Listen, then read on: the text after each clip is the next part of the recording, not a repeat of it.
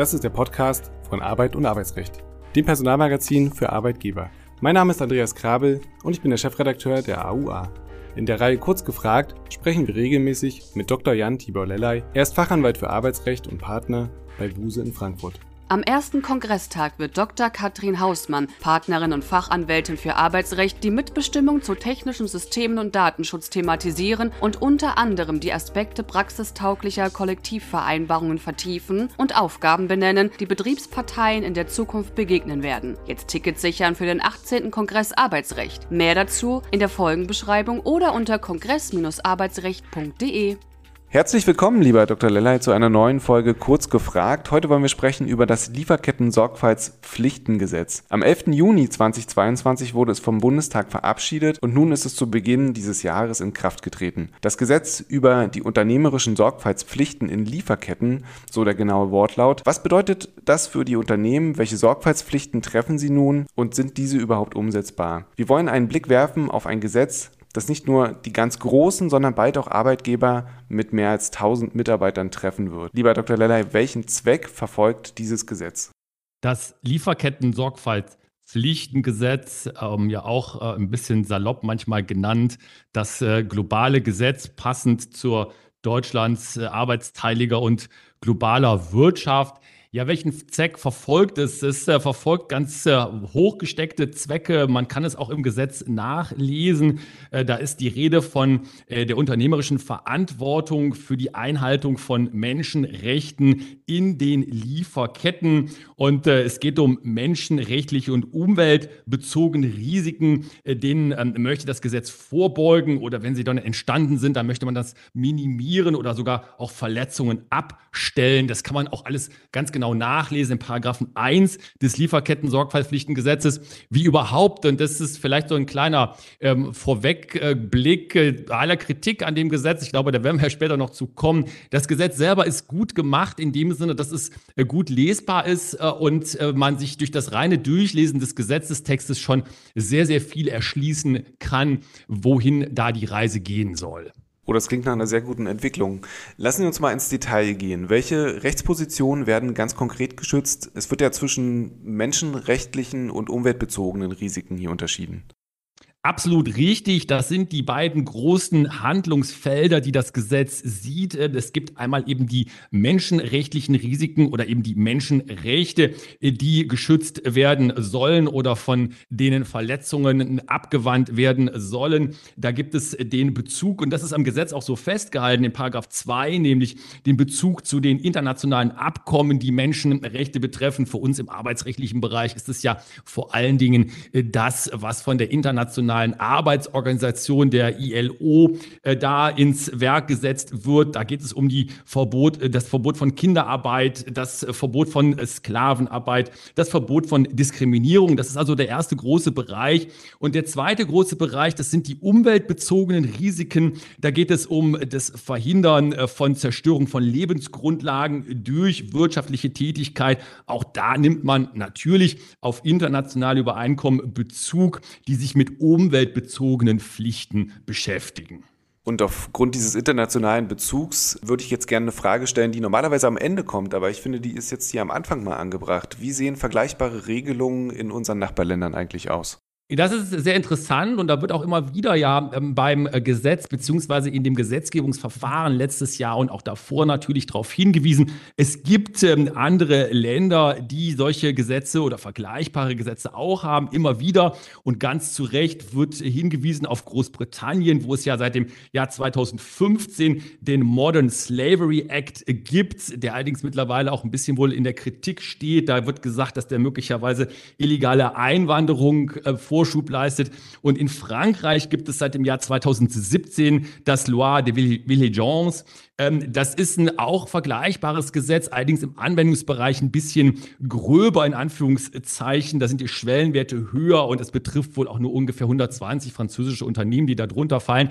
Aber es gibt eben solche Dinge auch in anderen ähm, europäischen Ländern, auch international. Also da ist Deutschland sicherlich nicht alleine auf dem Weg zum Schutz der Lieferketten. Dann kommen wir zur, würde ich sagen, ganz drängenden Frage. Wer ist eigentlich betroffen? Also welche Unternehmen, welche Größe adressiert das Gesetz? Wichtig äh, und äh, da bin ich ganz sicher, dass unsere Hörerinnen und Hörer das natürlich auf dem Schirm haben, ist, das Gesetz gilt ja jetzt schon. Also wo wir jetzt sprechen, da ist das Gesetz schon in Kraft getreten. Die Pflichten gelten jetzt schon und es kommt dann eben jetzt darauf an, ähm, wo ist der Schwellenwert. Da ist von den 3000 Arbeitnehmern beziehungsweise Beschäftigten im Inland die Rede und dann im nächsten Jahr, ab dem 01.01.2024, wird der Schwellenwert runtergenommen, auch durch das Gesetz auf 1000 und es bezieht sich immer auf Unternehmen, die ihre Hauptverwaltung oder ihre Hauptniederlassung oder ihren Verwaltungssitz in Deutschland ähm, haben. Also da wird der Bezug zur Bundesrepublik hergestellt, allerdings eben auch ein kleinerer, lockerer Bezug. Es kommt tatsächlich eben nur auf diese sogenannten Verwaltungssitze und so weiter an und dann eben auf den Schwellenwert zurzeit 3000 Beschäftigte. Und warum unsere Zuhörer das natürlich schon wissen, ist, das liegt darin begründet, dass wir im Heft 7 der AUA Titelthema im vergangenen Jahr das ganze Thema natürlich schon sehr ausführlich ausgerollt haben. Dennoch würde ich gerne die Einzelheiten nochmal mit Ihnen besprechen. Wie errechnet man nun die maßgebliche Zahl der Mitarbeiter? Das ist für äh, alle Menschen, die im Personal äh, tätig sind, im Personalbereich äh, tätig sind, ein ähm, bekanntes Thema, nämlich das Zurechnen oder das Errechnung von Schwellenwerten. Das kennen wir ja auch im Betriebsverfassungsgesetz oder im Mitbestimmungsgesetz. Etwas Ähnliches gibt es eben auch hier im Lieferketten-Sorgfaltspflichtengesetz. Ähm, da werden zum Beispiel eben Zeitarbeiter, Leiharbeiter, die werden reingezählt in die Zahl der Beschäftigten, also in den Schwellenwert, wenn sie mehr als sechs Monate tätig sind. Es gibt gibt auch eine Konzernklausel. Das heißt also, in Konzernstrukturen können Beschäftigte zusammengezählt werden, etwas untechnisch gesprochen. Das ist alles bekannte Regelungstechnik aus anderen Gesetzen. Aber hier im Lieferketten-Sorgfaltspflichtengesetz hat man das nochmal in Anführungszeichen aufgewärmt im positiven Sinne. Hier ist also eine gewisse Kontinuität des Zusammenrechnens der beschäftigten Zahlen, um dann auf den endgültigen, den Wert zu kommen, der dann entscheidend ist. Und jetzt sprechen wir die ganze Zeit über die Sorgfaltspflichten, aber wie sehen die eigentlich für die Unternehmen aus? Das ist, denke ich, äh, so ein wenig der erste Kritikpunkt, der auch gekommen ist, ähm, weil das im Gesetz natürlich steht. Es steht drin, ein wenig generalklauselartig formuliert. Die Unternehmen müssen die menschenrechtlichen und umweltbezogenen Sorgfaltspflichten angemessen, angemessen, so steht es im Gesetz, äh, beachten. Äh, da ist immer der Bezug zu der eigenen Lieferkette des Unternehmens entscheidend.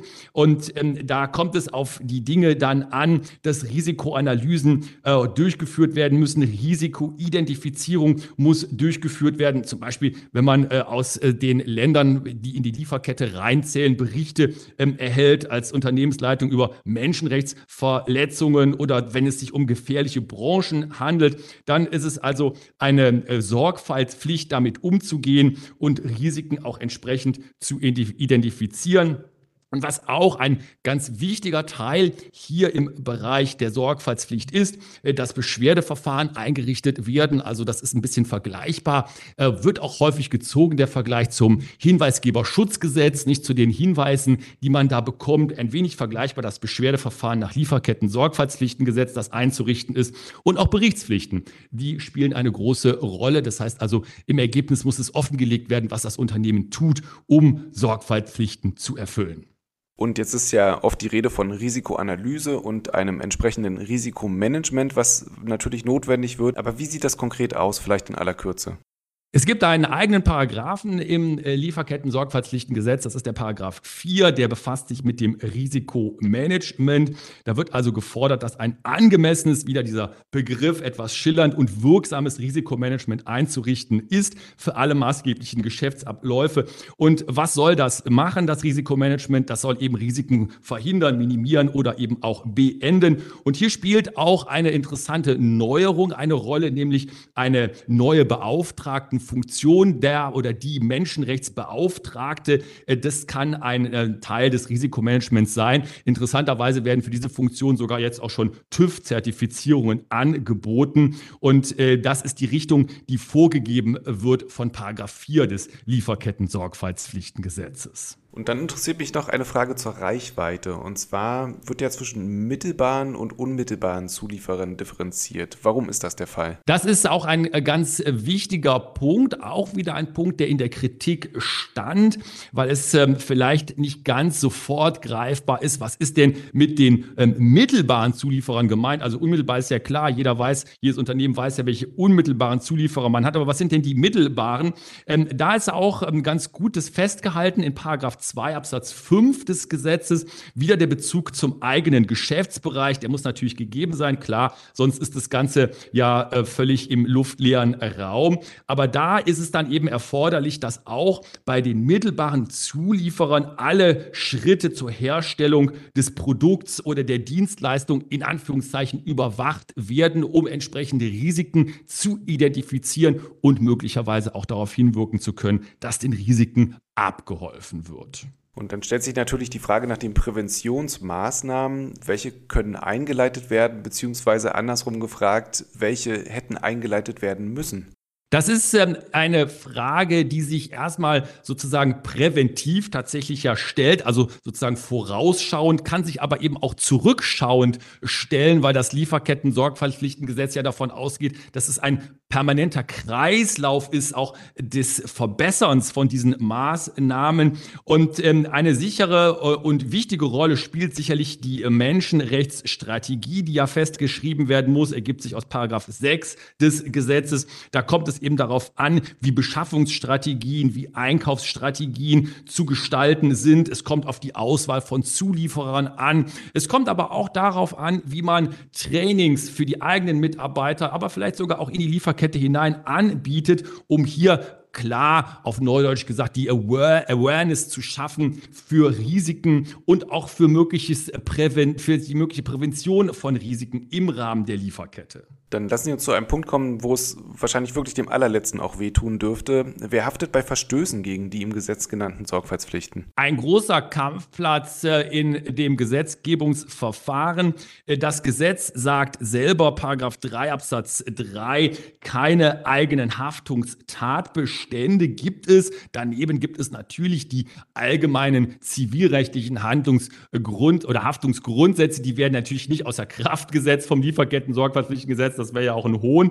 Aber das Gesetz selber enthält keine eigenen Haftungstatbestände. Es gibt aber, und das ist sicherlich auch neu, ein ganzes Regime, was sich bezieht auf mögliche Zwangsgelder, auch als äh, Ausschluss aus öffentlichen Ausschreibungen oder sogar auch Bußgelder, die verhängt werden können äh, bei Verstößen gegen die Vorgaben äh, aus dem Lieferketten-Sorgfaltspflichtengesetz. Das heißt, das Ganze wird ein wenig so in die öffentliche und auch repressive Ebene Ebene verschoben. Ja, dann stellt sich natürlich auch wiederum die spannende Frage, wer kontrolliert eigentlich die Einhaltung oder Umsetzung des Gesetzes? Ja, ein so tolles Gesetz äh, wie das Lieferketten-Sorgfaltspflichtengesetz verdient natürlich eine eigene Behörde, äh, die das überwacht, die Lieferketten-Sorgfalts, das Lieferketten-Sorgfaltspflichten-Kontrollamt. Äh, nein, Unsinn, das ist Unsinn, was ich jetzt gerade gesagt habe. Es gibt eben keine eigene Behörde. Es gibt eine Behörde, die das Ganze kontrolliert. Das ist das Bundesamt für Wirtschaft und Ausfuhrkontrolle in Eschborn, das BAFA. Ähm, und das BAFA, so sehr es auch jetzt schon in der Kritik steht, geht, meiner Meinung nach, ist zu loben, weil die sich sehr, sehr große Mühe geben, ganz viel Material, ganz viele Checklisten, ähm, ganz viele Informationen online zu stellen auf ihre Website. Also große Empfehlung für alle diejenigen Kolleginnen und Kollegen in der Personalarbeit, die sich mit dem Gesetz beschäftigen. Schauen Sie sich die Online-Präsenz des BAFA mal an. Da werden ganz, ganz viele Dinge beantwortet und da hilft man Ihnen vielleicht nicht überall, aber doch ein bisschen weiter. Was dort vermutlich nicht stehen wird, ist das, was in Zukunft kommen wird? Also welche Regelungen dürfen wir erwarten? Ja, das ist äh, eine weitere interessante äh, Frage. Was feststeht, ist, dass auch die Europäische Union, die EU, in dem Bereich tätig geworden ist. Es existiert ja auch schon ein Richtlinienvorschlag aus Brüssel, der sich mit diesem Themenbereich beschäftigt. Und äh, was da kommen wird oder soll, ist, dass das Ganze noch etwas verschärft wird. Äh, und das setzt genau an den beiden Bereichen auch an, die wir ja gerade schon besprochen haben und wo es dann möglicherweise aus Unternehmenssicht noch ein wenig mehr wehtun könnte, nämlich natürlich ein breiterer Anwendungsbereich. Die EU sagt also, naja, das Ganze muss schon noch für mehr Unternehmen gelten, also Stichwort Mittelstand und die berühmten KMUs und dann möglicherweise sogar auch noch ein schärferes Haftungsregime, Stichwort zivilrechtliche Haftung. Das ist das, was man sich in Brüssel vorstellt. Wir müssen mal schauen, was daraus wird. Aber da steht sicherlich so etwas wie Verschärfung am Horizont. Und das dürfte wahrscheinlich auch Teil ähm, grundsätzlichen Kritik an der ganzen Regelung sein. Wir haben es auch schon ein bisschen angesprochen, aber vielleicht können wir es einmal ordnen. Welche Kritik gibt es insgesamt am Gesetz? Ich würde gerne, was Sie gerade, Herr Krabbe, ja zu Recht gesagt haben, aufgreifen, das grundsätzliche, die grundsätzliche Kritik, wobei die meiner Meinung nach auch nicht so ganz hundertprozentig greifbar ist, ist ja die, dass gesagt wird, das Gesetz ist an sich von Misstrauen durchzogen, von Misstrauen gegen die Wirtschaft, gegen die Unternehmen. Denen wird in Anführungszeichen unterstellt, dass man hier also diese großen Probleme hätte. Ich bin nicht sicher, ob das wirklich so ist mit dem Misstrauen. Äh, mehr greifbar ist dann vielleicht der in Anführungszeichen Vorwurf, dass durch das Gesetz Bürokratie geschaffen wird. Es werden Berichtspflichten geschaffen. Es werden äh, Verpflichtungen zu neuen Ablaufen äh, geschaffen. Äh, das ist sicherlich auch ein ähm, Vorwurf. Dazu kommt dann natürlich der Vorwurf, der kommt dann ja fast schon zwangsläufig, dass es zu viele Pflichten gäbe, die das Gesetz ähm, schafft. Und dann vielleicht nochmal etwas eher Grundsätzliches, das gesagt wird. Im Grunde genommen wird doch hier durch das Gesetz staatliche Pflicht, die Pflicht zu staatlichem Handeln, nämlich der Schutz von Menschenrechten, der Schutz von Umwelt auf Privat Private auf Unternehmen verlagert. Da bin ich mir auch nicht so sicher, ob das greift, weil wir ja doch so etwas haben wie Corporate Citizens, äh, wo man eben als Unternehmen heutzutage nicht mehr einfach sagt, das geht mich alles nichts an mit den Menschenrechten und der Umwelt. Es kommt sicherlich auf das gesunde Maß an und das Augenmaß, was man walten lassen sollte. Ganz herzlichen Dank, lieber Dr. Lellay, für die Ausführungen zu diesem sehr wichtigen Thema. Wir hören uns beim nächsten Mal. Tschüss, bis dahin. Dankeschön, tschüss. Sie haben die letzte Podcast-Folge verpasst. Jetzt den Newsletter abonnieren und immer auf dem neuesten Stand bleiben.